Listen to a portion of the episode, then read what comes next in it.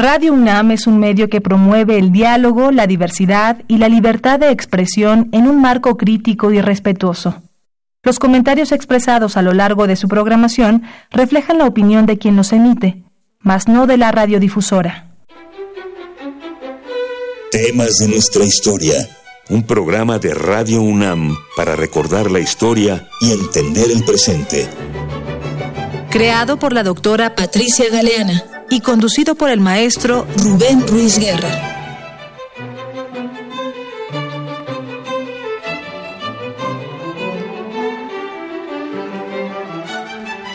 Buenos días, bienvenidas todas, bienvenidos todos a temas de nuestra historia, un espacio que nos da Radio Universidad Nacional Autónoma de México para aprender un poquito de nuestra historia.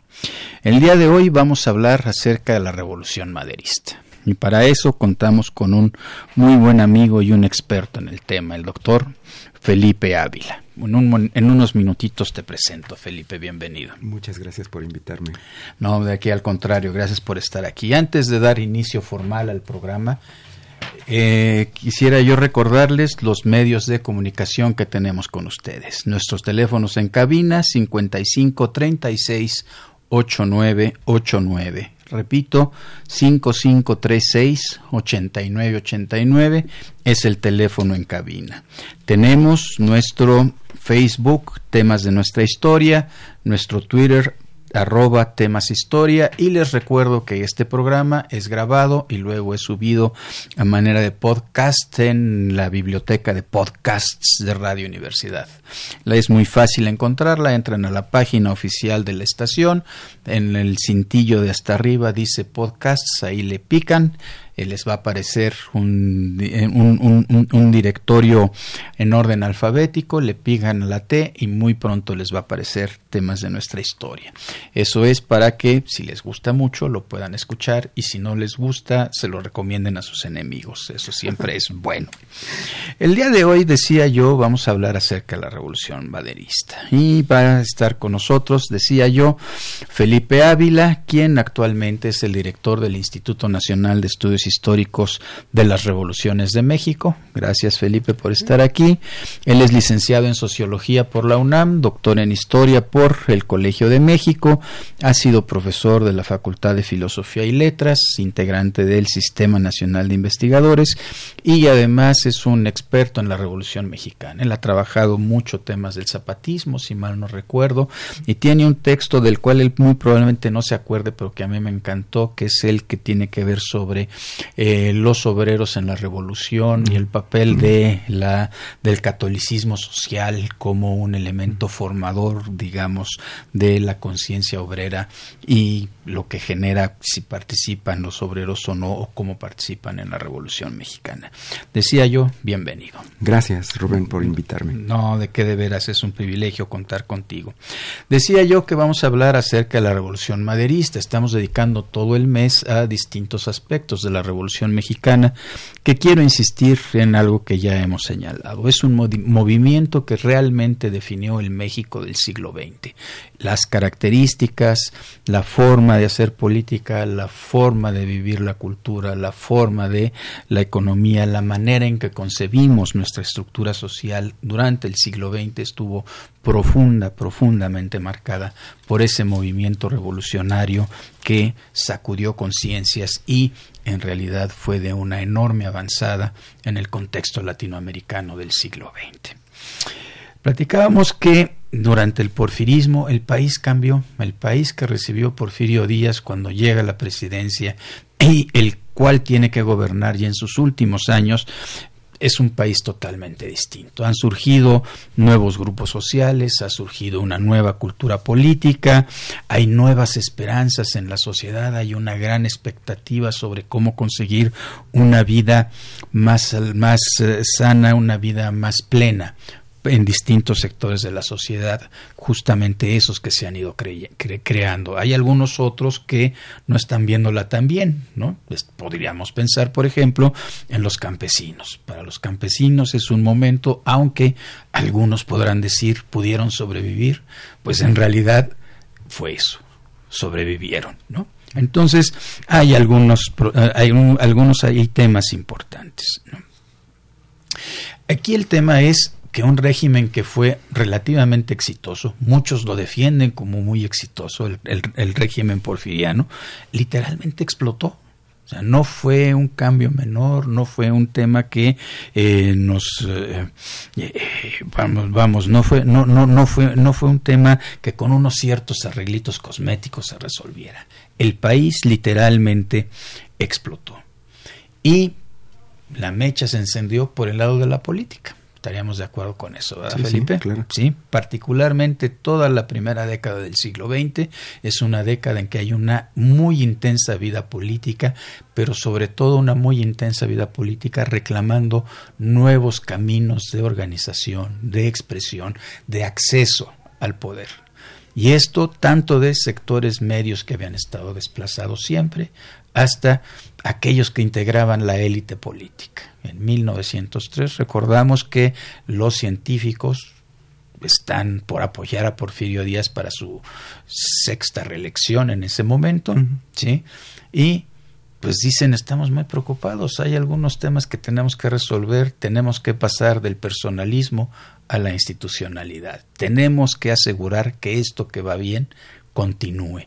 Y eso, dicen, debe ser la tarea de Díaz en los siguientes seis años. Eso es lo que exigen. Aún dentro de la élite hay un reclamo político frente, frente al régimen. Ahora, ese reclamo político, esos reclamos políticos, de alguna manera empezarán a moverse de una manera más abierta a partir de 1908 que es entrevista a Díaz Krillman, que es publicada en enero, si mal no recuerdo, en el Pearson's Magazine, y es en marzo de 1908 que empieza a aparecer en el Imparcial. Cuéntanos un poco de la entrevista a Díaz Krillman. Bueno, la entrevista tuvo un enorme efecto político.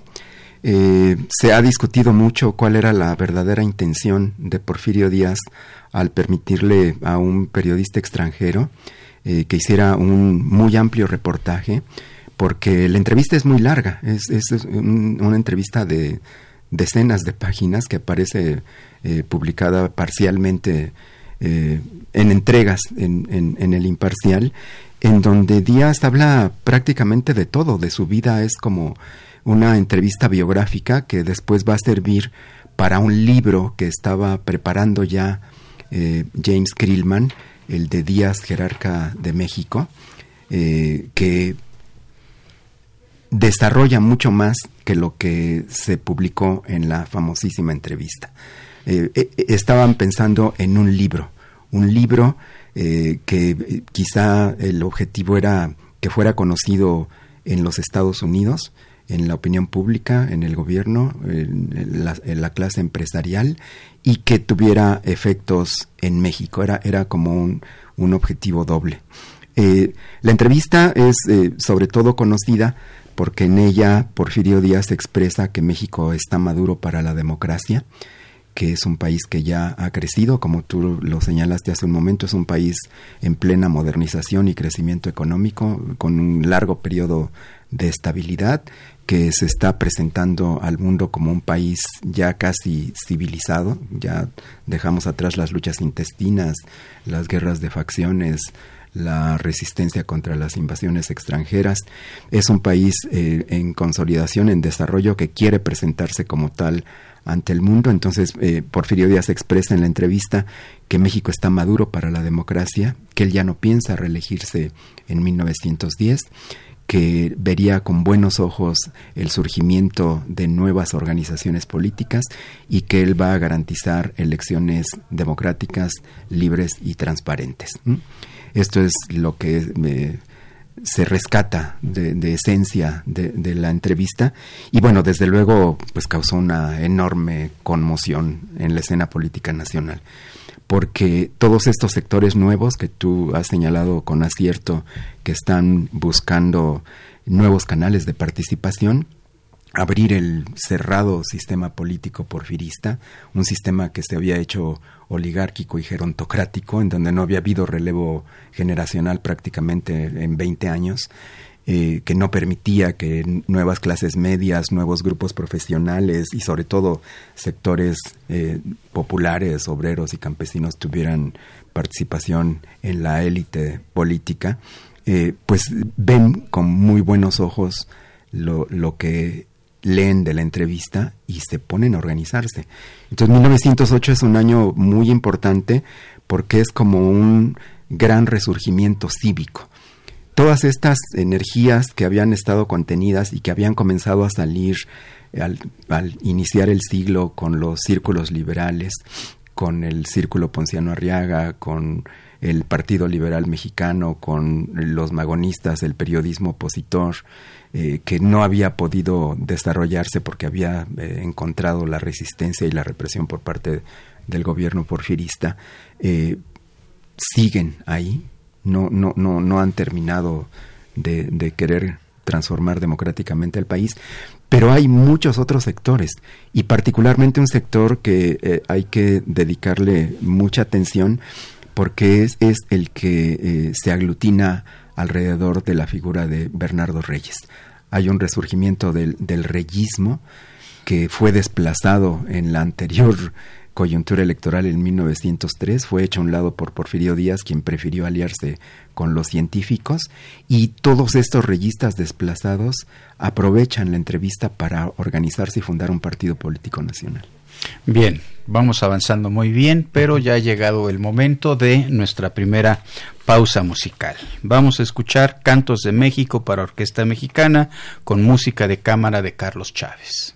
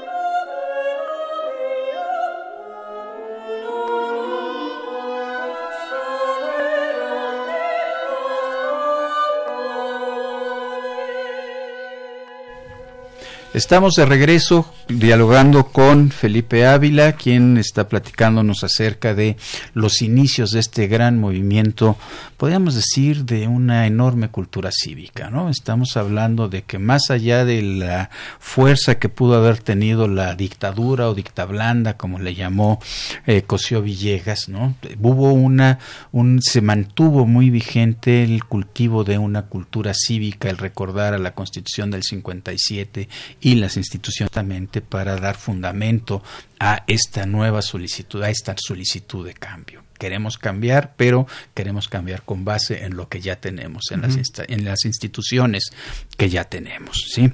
Bien, nos contabas que Bernardo Reyes es así como la primera gran figura que empieza a aparecer eh, en, el ámbito en, en, el ámbito electoral posiblemente electoral no para lanzarlo hacia no la presidencia sino la vicepresidencia estamos de acuerdo así sí verdad platícanos un poco del papel de Bernardo Reyes dentro del régimen para que comprendamos la dimensión de este reclamo de apertura política. Bueno Bernardo Reyes es eh, quizá el personaje político más importante del sistema porfirista en sus últimos 15 años. Es un militar eh, más joven que Porfirio Díaz, pero que participa también en las grandes gestas heroicas de la lucha contra, contra el imperio francés. Eh, es eh, nombrado por Porfirio Díaz gobernador de, Nuevo León, eh, lleva a cabo una muy importante política de modernización y de reformas sociales, se convierte en el procónsul, le llaman algunos, de todo el noreste de la República. Es decir, el representante personal del gobernante. Sí, que controla Coahuila, controla Nuevo León, controla Tamaulipas, es, es el factor más importante en el noreste de la República y eh, es nombrado secretario de guerra al comenzar el siglo. eh, lleva a cabo una iniciativa muy importante, la creación de la segunda reserva, que incorpora a miles de ciudadanos que semanalmente se reúnen no solamente para tener instrucción militar, sino para discutir de política. Es un semillero de formación de, cuadros y de cultura política, hasta que Porfirio Díaz y los científicos, con eh, Limantura a la cabeza, eh, ven que se puede convertir en un riesgo porque creen que Bernardo Reyes está creando su propio ejército y que en algún momento cuando descubra sus aspiraciones presidenciales, si no es favorecido con el, eh, la decisión de, de, Porfirio Díaz, se puede levantar en armas y que tiene una fuerza militar propia. estamos hablando, perdona que te interrumpa, estamos hablando entonces de un conflicto al interior de la élite. Es una fractura. Entre no, es una fractura de la élite. Por una parte, los científicos que poco a poco han ido adquiriendo una enorme relevancia dentro de la estructura del régimen, como ideólogos por una parte, pero otra parte como operadores políticos, vamos a decirlo así, y también llevan al, régimen un elemento muy importante, la vinculación de los negocios con la política. Así es. Sí, eh, Porfirio Díaz se apoya en estos dos grandes grupos políticos, en los científicos y en los reyistas. Eh, trata de equilibrarlos, pero este equilibrio se rompe en la sucesión presidencial de 1904. Eh, ahí eh, Porfirio Díaz escoge al grupo de los científicos, piensa que el país ya no necesita política ni guerra, sino administración. ¿Y quién mejor que los científicos para administrar eficazmente al país? Él cree que la política ya no va a ser problema y escoge a los científicos como el grupo en el que se va a apoyar durante los siguientes seis años, hasta el final de su largo gobierno. Esta ruptura del equilibrio entre los dos grandes grupos del sistema político hace que el descontento y las contradicciones se centren, se focalicen en los científicos. En buena medida lo que pasa en 1908 y 1909 es una reacción contra esa decisión de Díaz de favorecer a los científicos. Porque los científicos finalmente no entienden de, de política. Limantur lo dice con todas sus letras en sus memorias, que él no entendía de qué se trataba la política, él era un gran administrador, uno de los grandes secretarios de, Hacienda que, ha habido en la historia de nuestro país. Eh, pero estos grupos desplazados, y particularmente el reyismo, que es un grupo de élite, eh, trata de que, como Díaz ya está octogenario y está ya muy próximo para todo mundo su evidente desaparición física, están tratando de darle continuidad al porfirismo a través de Bernardo Reyes y por eso buscan que Porfirio Díaz esté de acuerdo en que Bernardo Reyes sea el vicepresidente. Y todo lo que se organiza en 1908 es para convencer a Porfirio Díaz de que lleve como compañero de fórmula a Bernardo Reyes para la vicepresidencia. No son antireeleccionistas, eh, juegan dentro de las reglas del sistema. Pero Porfirio Díaz no lo permite. Eh, ante este, esta insurgencia cívica en la que se convierte el reyismo, que forma el Partido Democrático Nacional y que empieza a manifestarse en elecciones locales en Sinaloa, en Morelos, apoyando a candidatos de oposición, no a los candidatos de Porfirio Díaz, se da cuenta de que es un riesgo y decide descabezarlo. Y eh, Bernardo Reyes acepta, él nunca se va a levantar en armas contra su jefe y prefiere eh, el exilio. Lo, exilian y queda descabezado. Este movimiento reyista encuentra una alternativa en el maderismo antireeleccionista. Si nos podrías hablar un poco justamente del surgimiento de este antireeleccionismo que tiene, que también está en un primer momento peleando por la vicepresidencia solamente, ¿no? También, también se va por ese lado, pero que es de alguna manera de un corte distinto a este reyismo y que está representando algo que sí se convertirá en una verdadera alternativa democrática en un momento determinado. Sí, yo creo que habría que empezar por señalar la eh, gran importancia de un personaje excepcional como Francisco y Madero.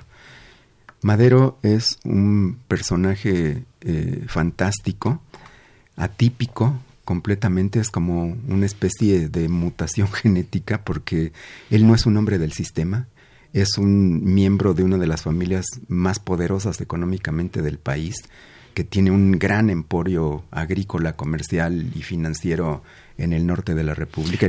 el clan de los Madero es de las familias más ricas de, la República. Pero hay que señalarlo con toda claridad, durante todo el régimen porfiriano no son parte de la élite integrada al sistema, estamos de acuerdo. Eh, sí, porque Porfirio Díaz, desde el principio de su largo gobierno, sí pudo separar los intereses económicos de los políticos. No podían mezclarse. No le iba a entregar a un gran empresario como Evaristo Madero el gobierno de Coahuila y de buena parte del norte de la República, porque Porfirio Díaz sí tenía muy claro de lo perverso que ocurre cuando se mezclan los intereses económicos y los intereses políticos, y durante buena parte de su gobierno logra separar estas dos esferas. Al final no, al final con los científicos se rompe esa, esa regla y eso es parte de lo que explica su caída, ¿no? Pero al principio no. Y sí, la familia Madero es completamente excluida de la esfera política, pero los dejan que se enriquezcan. Claro, con negocios lícitos, ¿no? Son empresarios eh, honestos, eh, visionarios, progresistas. Eh, Madero es heredero de, de esta familia, es un joven romántico, humanista, profundamente eh, comprometido con los demás, e, es de un altruismo perceptible desde su juventud, eh, que después se eh, convierte al espiritismo. Y esta conversión que podría parecer como lunática o fanática desde nuestros ojos contemporáneos, la verdad es que tiene que situarse en la época porque el espiritismo era una alternativa humanista, incluso científica, de la que fueron parte personajes muy importantes que no tienen nada que ver con eh, el esoterismo ni, ni la deschavetez, sino que sí era visto como, como una alternativa de mejora del mundo desde un punto de vista liberal. Entonces, eh, Madero se convierte al espiritismo y eh, también hace suya una idea de que su papel en esta vida es contribuir al cambio democrático de México. Y ese se convierte como en el motivo central de su vida que determina todos sus actos a partir de que asume esa convicción en 1904. De ahí su libro fundamental, las, las, la, sucesión presidencial. en 1910, ¿verdad? Sí, es cierto. Que lo escribe febrilmente en 1908. Madero empieza a participar en la política a nivel local desde 1904. Se acerca al Partido Magonista, es uno de los eh, que apoyan económicamente regeneración, tiene eh, correspondencia con, con, líderes magonistas. Cuando el magonismo se hace anarcosindicalista, Madero no está de acuerdo con esa radicalización y, rompe con ellos, pero eh, su participación en la política local lo lleva a convencerse de que no es fácil abrir las estructuras políticas del régimen de Porfirio Díaz y que a nivel local no se puede hacer nada. Los aplastan en las elecciones municipales, los aplastan en 1908 en las elecciones eh, estatales y eh, se convence de que tiene que formarse un nuevo partido político nacional y que tiene que ser un partido político nuevo que se diferencie y que combata electoralmente a los reyistas, pero también a los científicos, que tiene que ser un partido antireeleccionista, pero como bien lo señalas, eh, lo ve como un proceso eh, paulatino, no inmediato, no está por la desaparición, por la eliminación de Porfirio Díaz, sino por la apertura democrática de la elección para la vicepresidencia. Es eso lo que busca. El libro de la Asociación Presidencial es uno de los grandes libros en la historia política de México, porque es quizá el diagnóstico más preciso, más fundamentado de cómo opera el sistema político porfirista y cómo no puede seguir funcionando. Es no, no solo el diagnóstico, sino también la receta, la salida. Solo se puede seguir desarrollando al país si se permite la democracia. Y la primera muestra de esa decisión es que se elija democráticamente al, al, vicepresidente de la República. Y es muy premonitorio también porque eh, en, en, varias ocasiones, en las últimas páginas, le hace una advertencia a Porfirio Díaz de que ojalá comprenda la gravedad del asunto y permita el avance de la democracia, porque si no lo permite, va a provocar una revolución. Y pues eso es finalmente lo que ocurre. Eso fue lo que sucedió efectivamente. Ahora, esto nos lleva a 1909, en donde ya empieza a existir una efervescencia justamente con las distintas opciones políticas que se están organizando, que están presentándose frente a, la vida pública y a final de cuentas la decisión del que en ese momento decidía todo, que era el presidente Díaz, ¿no? Pero hay un elemento más ahí que a mí me llama mucho la atención.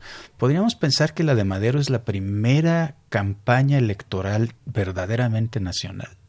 Mira, no solo eh, yo creo que es la primera campaña verdaderamente nacional, yo iría aún más lejos, yo creo que es la primera campaña política moderna, porque creo que a partir de su libro, que Madero lo escribe en menos de un año, eh, uno puede ver sus cartas febriles en donde a, su papá, a su abuelo, a sus hermanos, a todos sus amigos, es un corresponsal eh, maníaco. Escribe miles de cartas Madero en muy poco tiempo. Se cartea con medio México, tiene contacto directo, personal, eh, con la mayoría de los actores políticos importantes de este país. Y ahí uno va siguiendo la evolución de cómo va escribiendo el, el, libro de la Asociación Presidencial. Y creo que las últimas 200 páginas las escribe como en 15 días, así como si estuviera poseído por el demonio, ¿no? Febrilmente se pone a, a escribir. Eh, y lo saca en diciembre de 1908. Este libro es no solamente un buen diagnóstico, sino que es un programa político y una hoja de ruta para organizar un partido político nacional opositor que tiene que ser necesariamente antireeleccionista. Bien, estamos avanzando muy rápido, el tiempo se nos está yendo de una manera impresionante y vamos a escuchar nuestra cápsula.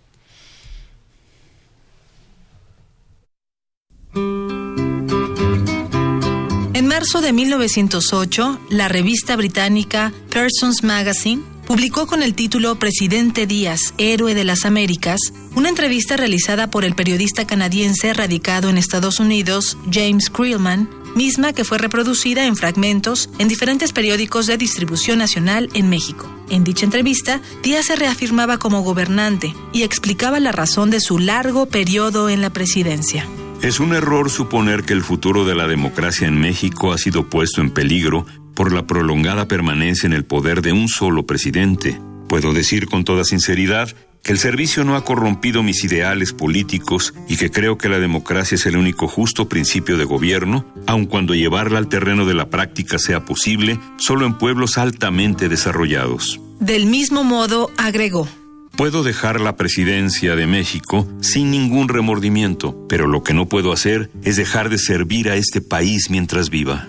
Cuando se le preguntó acerca de la posibilidad de un deseo de cambio en la población, respondió, es un sentimiento natural en los pueblos democráticos el que sus dirigentes deban ser cambiados. Estoy de acuerdo con este sentimiento. Existe la certeza absoluta de que cuando un hombre ha ocupado por mucho tiempo un puesto destacado, empieza a verlo como suyo, y está bien que los pueblos libres se guarden de las tendencias perniciosas de la ambición individual. Justificó la existencia de su gobierno totalitario. Aquí en México nos hemos hallado en diferentes condiciones. Recibí este gobierno de manos de un ejército victorioso en un momento en que el país estaba dividido y el pueblo impreparado para ejercer los supremos principios del gobierno democrático. Arrojar de repente a las masas la responsabilidad total del gobierno habría producido resultados que podían haber desacreditado totalmente la causa del gobierno libre. Y aseguró que México estaba listo para una transición.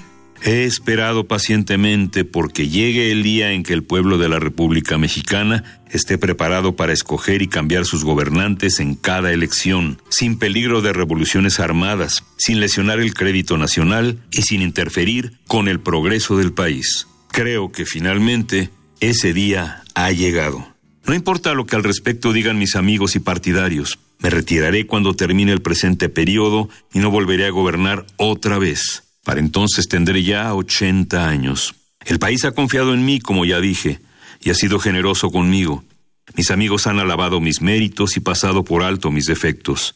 pero pudiera ser que no trataran tan generosamente a mi sucesor y que éste llegara a necesitar mi consejo y mi apoyo. Es por esto que deseo estar todavía vivo cuando él asuma el cargo y poder así ayudarlo. Fueron estas las declaraciones que alentaron a algunas personas a manifestar sus deseos por contender a la presidencia del país. Sin embargo, en 1910, Díaz se reeligió. Este hecho motivó a Francisco I. Madero, encarcelado por ser el principal contendiente a la presidencia, a proclamar el Plan de San Luis el 5 de octubre de 1910. En él se establecía como norma principal la no reelección. En la presentación decía, Los pueblos, en su esfuerzo constante porque triunfen los ideales de libertad y justicia, se ven precisados en determinados momentos históricos a realizar los mayores sacrificios. Nuestra querida patria ha llegado a uno de esos momentos. Tanto el poder legislativo como el judicial están completamente supeditados al Ejecutivo. La división de los poderes, la soberanía de los estados, la libertad de los ayuntamientos y los derechos del ciudadano solo existen escritos en nuestra Carta Magna. Pero de hecho, en México casi puede decirse que reina constantemente la ley marcial. Madero hizo referencia a las elecciones de 1910. En México, como República Democrática, el poder público no puede tener otro origen ni otra base que la voluntad nacional, y esta no puede ser supeditada a fórmulas llevadas a cabo de un modo fraudulento. Y de esta forma, el plan establecía se declaran nulas las elecciones para presidente y vicepresidente de la República, magistrados a la Suprema Corte de la Nación y diputados y senadores, celebradas en junio y julio del corriente año. Se desconoce al actual gobierno del general Díaz, así como a todas las autoridades cuyo poder debe dimanar del voto popular. Además de la Constitución y leyes vigentes, se declara Ley Suprema de la República el principio de no reelección del presidente y vicepresidente de la República, de los gobernadores de los estados y de los presidentes municipales, mientras se hagan las reformas constitucionales respectivas. Asimismo, Madero se declaraba presidente provisional y concluye invitando a la población a levantarse en armas en contra del gobierno tirano, diciendo, si en el ánimo del general Díaz hubiesen pesado más los intereses de la patria que los sórdidos intereses de él y de sus consejeros, hubiera evitado esta revolución, haciendo algunas concesiones al pueblo, pero ya que no lo hizo, tanto mejor.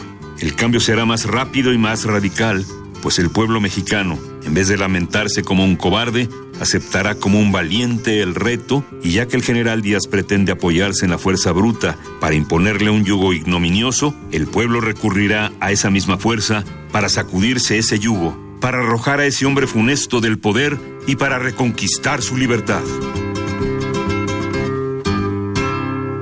Estamos de regreso, seguimos dialogando con el doctor Felipe Ávila, director del Instituto Nacional de Estudios Históricos de las Revoluciones de México. Les recuerdo nuestros teléfonos en cabina 55 36 8989, repito, teléfono en cabina 5536 8989. Tenemos nuestro Facebook y tenemos nuestro Twitter que también son mecanismos con los cuales pueden ustedes comunicarse con nosotros. Bueno, estábamos entonces que hay un hito muy importante con la campaña que inicia Francisco Madero. Es la primera campaña electoral verdaderamente nacional, pero tú dices va mucho más allá, es la primera campaña moderna y algo que dijiste pero no lo expresaste con esas palabras, es hay un trabajo político por parte de Madero con todos los actores políticos relevantes que están no integrados al sistema porfiriano, ¿no? Es un diálogo literalmente nacional, de una manera febril, lo calificaste, eh, como estuvo escribiendo su correspondencia en el ánimo justamente de ir a hacer un trabajo político que le pueda dar la proyección nacional que se necesita un movimiento de esta naturaleza, ¿no? Estaríamos en, en, en, en, estos temas, ¿no? 1909 entonces estamos. ¿Cómo se da la, campaña electoral de Madero? Mira, eh, a partir del libro, que te digo es más que un libro, es un programa político, una plataforma para organizar un partido nacional, eh, él comienza a crear clubes antireeleccionistas en los estados y tiene un éxito extraordinario. todos estos corresponsales con los que ellos, con los que Madero sostiene una intensa correspondencia, eh, se convierten en los promotores de estos núcleos de eh, militantes, de simpatizantes de estas ideas antireeleccionistas que hacen suya la propuesta que viene en el libro de la Asociación Presidencial y que se ponen a organizar células partidarias. Eh, todo esto confluye en una convención nacional que crea el Partido Nacional Antireeleccionista, que adopta un programa. Yo creo que el Partido Nacional Antireeleccionista es el primer partido moderno en la historia de México, porque es el primer partido que se crea a partir de principios, de propuestas, que tiene una plataforma. Los partidos políticos antes de eso eran efímeros. Había elecciones y un candidato eh, convocaba a sus simpatizantes o sus simpatizantes se organizaban para manifestarle su adhesión, eh, hacían reuniones nada más como para nombrarlo su candidato a cierta elección, se movilizaban el día de los comicios y pasados los comicios desaparecían. Eran partidos absolutamente personalistas. El Partido Nacional Antireeleccionista, por el contrario, es un partido que adopta una plataforma política muy clara que se deriva del libro de la Asociación Presidencial es como una síntesis de las propuestas de Francisco y Madero para dar paso a la construcción de un país democrático. Y Madero comienza las primeras eh, campañas políticas también yo creo de la política mexicana desde un punto de vista moderno. Porque antes tampoco había campañas políticas, no eran necesarias.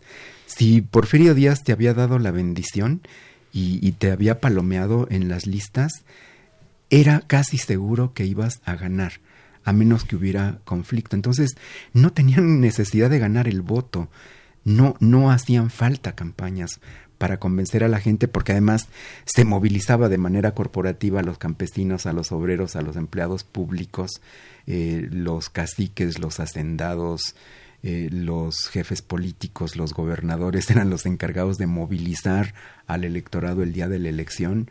La elección estaba completamente en manos del régimen, que era el que eh, las organizaba y las calificaba, y entonces no había necesidad ni de tener un partido político ni de hacer una campaña. Incluso eh, hay anécdotas que ahora nos, nos sorprenden y hasta nos causan risa.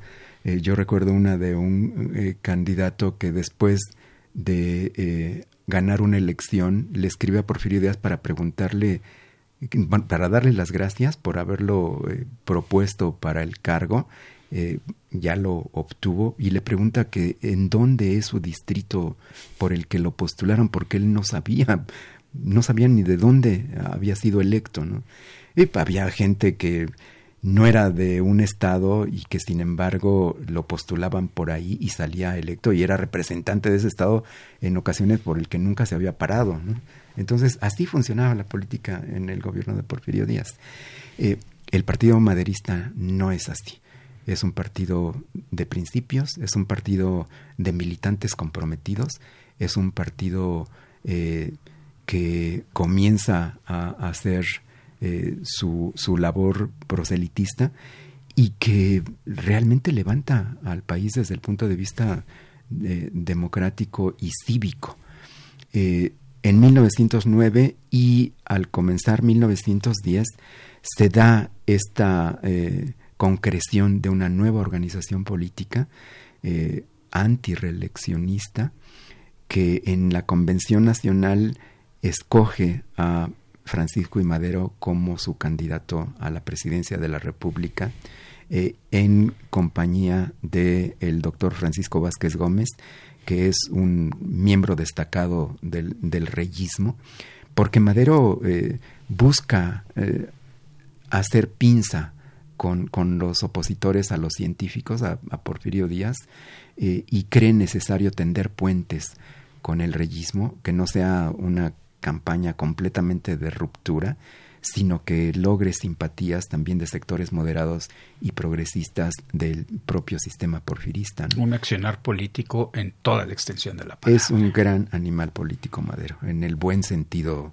clásico, eh, griego y latino de, la, de la política. Es un son politicón en toda la extensión de la palabra. Ya, pero bueno, esto implicó, insisto, en ir, visitar. ¿Qué pasó en esa, en esa campaña? ¿Todo, todo bien? ¿Todo tranquilo? Mira, eh, Porfirio Díaz al principio no le da importancia a Madero. El que le preocupa es Bernardo Reyes. Porque en Bernardo Reyes ve a un militar que es como su doble, como su clon.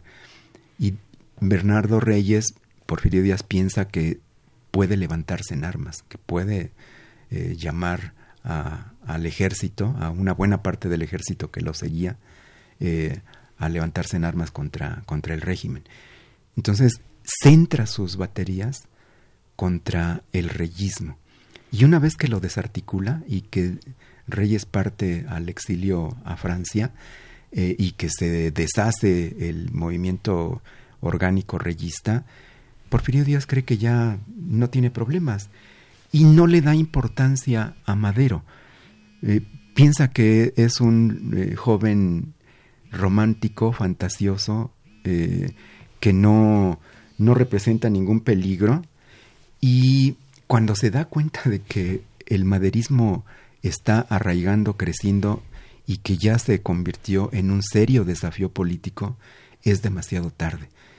Porque las campañas de Madero electrizan a la gente. Es un personaje carismático, eh, muy buen orador, eh, que convence en lo que dice a quien lo escucha y que cada vez va teniendo auditorios más grandes. Madero hace una campaña por ferrocarril y los mítines que hace los hace en las estaciones del ferrocarril. Y la velocidad con la que cunde la campaña maderista desborda las capacidades de respuesta del régimen porfirista, porque como se va transportando por ferrocarril de una estación a otra y en todas las estaciones hace mítines, cuando el jefe político se da cuenta de que hubo un, un mitin y una manifestación antireeleccionista y que le escribe por eh, telégrafo a Porfirio Díaz alertándolo para que no dejen que siga eso, pues Madero ya está en, en las otras estaciones que están más adelante, entonces van detrás de él, no lo pueden alcanzar. Y es entonces cuando Porfirio Díaz decide utilizar la represión y lo encarcela con un pretexto banal y Madero presencia las elecciones de 1910 desde la prisión de San Luis Potosí.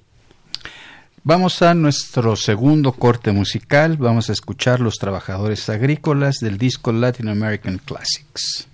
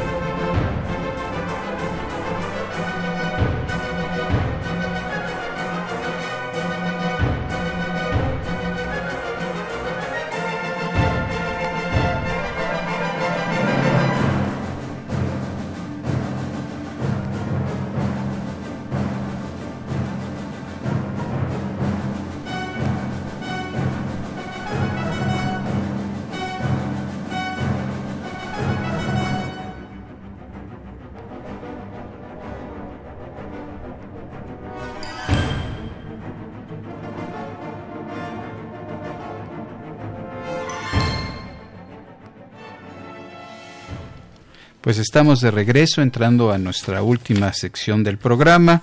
Continuamos dialogando con el doctor Felipe Ávila. Entonces nos quedamos en que se utiliza la represión frente a esa campaña que se va, que va tomando más y más vapor, que va encontrándose que sí tiene una eh, recepción interesante, importante por los lugares por donde va pasando y se encarcela en algún momento a Francisco y Madero. Ese es el momento cuando da el cambio de la solicitud de un eh, cambio democrático, valga la expresión, hacia la revolución.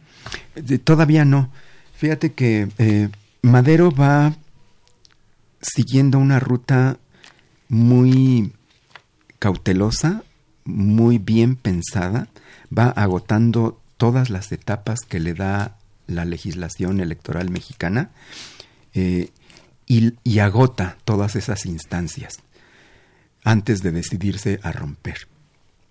¿Qué pasa eh, con las elecciones? Bueno, evidentemente Porfirio Díaz eh, se reelige por séptima vez, junto con Ramón Corral, que lo acompaña por segunda ocasión como su compañero de fórmula. las elecciones son impugnadas por Francisco y Madero, que desde la prisión instruye a todos sus eh, colaboradores más cercanos a que traten de participar en las elecciones, de votar por los candidatos antireeleccionistas eh, y que vayan documentando todas las irregularidades. Le encarga a Federico González Garza que concentre todas las irregularidades que, que detectan en la elección nacional en las dos vueltas. Y Federico González Garza elabora un memorándum de irregularidades que lo presenta ante el Congreso que se convierte en colegio electoral para calificar la elección, pidiendo la anulación de las elecciones por todo este cúmulo de irregularidades detectadas que están documentadas.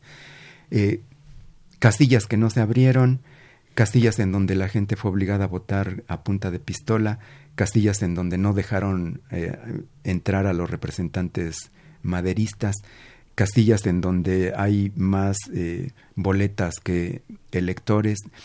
Todo esto es un trabajo muy minucioso, muy documentado que hacen eh, los maderistas y que se presenta como evidencia ante el colegio electoral para invalidar las elecciones. Evidentemente el colegio electoral no les hace caso, da por válida la elección de Porfirio Díaz, lo declaran presidente constitucionalmente electo eh, y es hasta entonces cuando ya se agotó la última instancia, cuando Madero decide escapar de San Luis Potosí, refugiarse en Estados Unidos y en San Antonio redacta el plan de San Luis llamando al pueblo de México a levantarse en armas contra Porfirio Díaz a las seis de la tarde del 20 de noviembre de ese año eh, y pidiendo la anulación de las elecciones federales y comienza la organización de la revolución.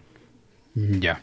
¿Y qué es lo que sucede a nivel nacional? ¿Hay respuesta? ¿Sí se van, van, van haciendo caso a lo que está diciendo, a lo que está diciendo, a lo que está proponiendo Madero? Mira, es algo muy curioso, muy interesante, porque Madero se da cuenta de que el antireeleccionismo había tenido un gran éxito era un partido nacional por el que votaron decenas o centenares de miles de ciudadanos convencidos de que era necesario y que fueron objeto de un fraude. Madero en el plan de San Luis califica las elecciones como, como un descomunal fraude, por eso las desconoce y llama a levantarse en armas. Madero cree que todos los que votaron por él y todos los que lo escucharon en los mítines y todos los que se movilizaron durante las campañas van a tomar las armas y van a obligar a Porfirio Díaz a renunciar. Madero piensa en una revolución urbana sin mucha violencia, con el apoyo de un sector del ejército, concentrada en las grandes ciudades del centro de la República, que va a obligar a Porfirio Díaz a renunciar casi sin disparar un tiro. Está pensando en una revolución de terciopelo, como de un cantón suizo del siglo XX. Por lo demás tampoco es así en la realidad. Eh, esa revolución no ocurre.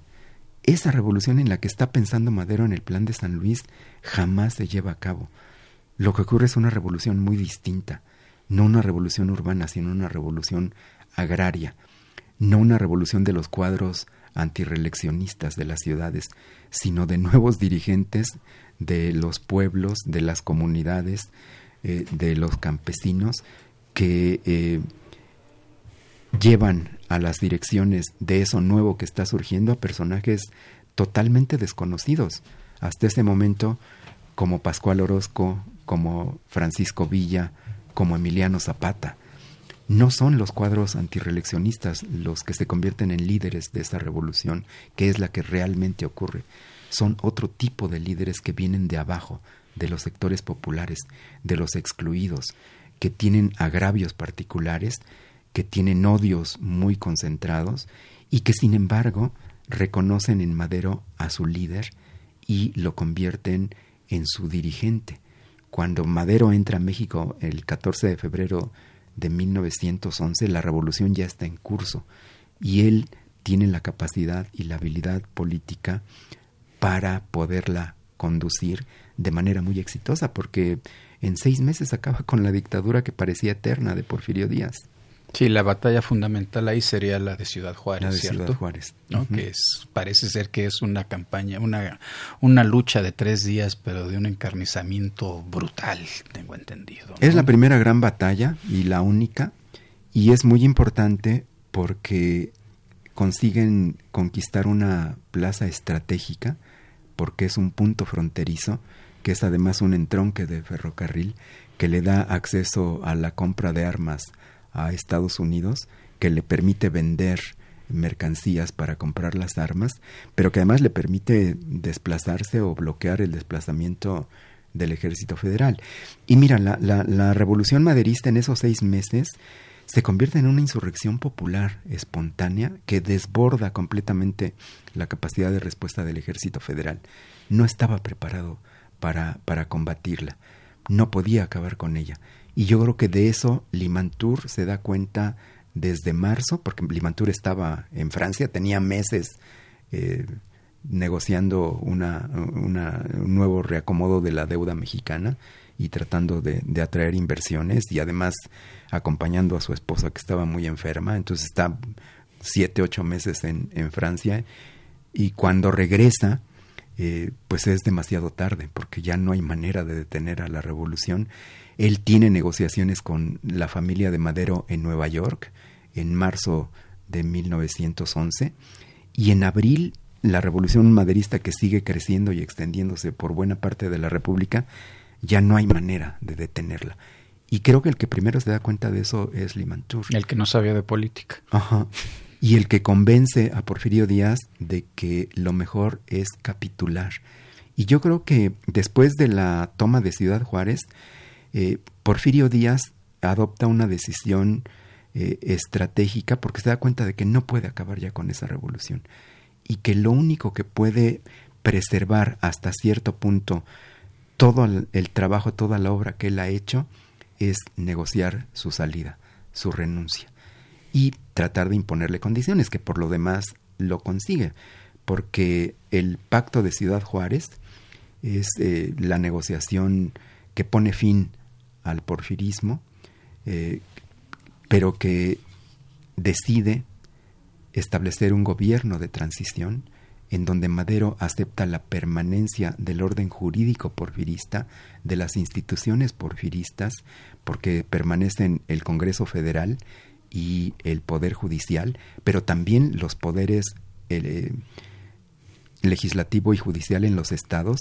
y buena parte de la clase política porfirista. Se quedan al principio más de la mitad de los gobernadores y el presidente interino es el secretario de Relaciones Exteriores de Porfirio Díaz y permanece el ejército porfirista. Y la otra cosa fundamental del pacto de Ciudad Juárez es que Madero acepta desaparecer a su ejército.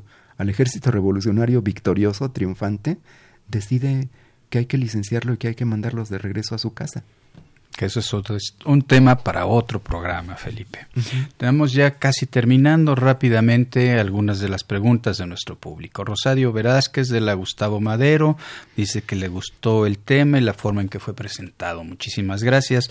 Nos pide que se repita la biografía. Yo creo que mantemos algo en el Facebook y le pediremos que en el curso de la semana lo pueda revisar. Luego, Adriana Robles de la Cuauhtémoc. La educación fuera del país fue clave para el pensamiento y filosofía sobre la democracia de Madero? Sí, claro. Sí, bien. Arturo Serna, de la Gustavo Amadero, ¿el hecho de que su familia fuera de las más acaudaladas en el país facilitó su ascenso al poder? No, no, lo pudo hacer por sus virtudes políticas, que eran muchas. Bien, fue, era, fue un gran político. Uh -huh. El Partido Nacional Interreeleccionista, este no trae nombre, ¿sí? Dice, el Partido Nacional Antireeleccionista fue el primer partido político nacional en México, nacional. Así es, José Alfredo Cid por Twitter. Sí, yo creo que sí. Totalmente. Adrián Páez de Texcoco, yo desconocía que el ese fue el primer partido político moderno. Es un dato muy interesante, especialmente al conformarse de propuestas y estrategias. Eso es algo muy, muy importante. Jorge Sánchez de Benito Juárez. Doctor Ávila, usted como conocedor del pensamiento maderista, ¿cómo cree que percibiría la actual democracia?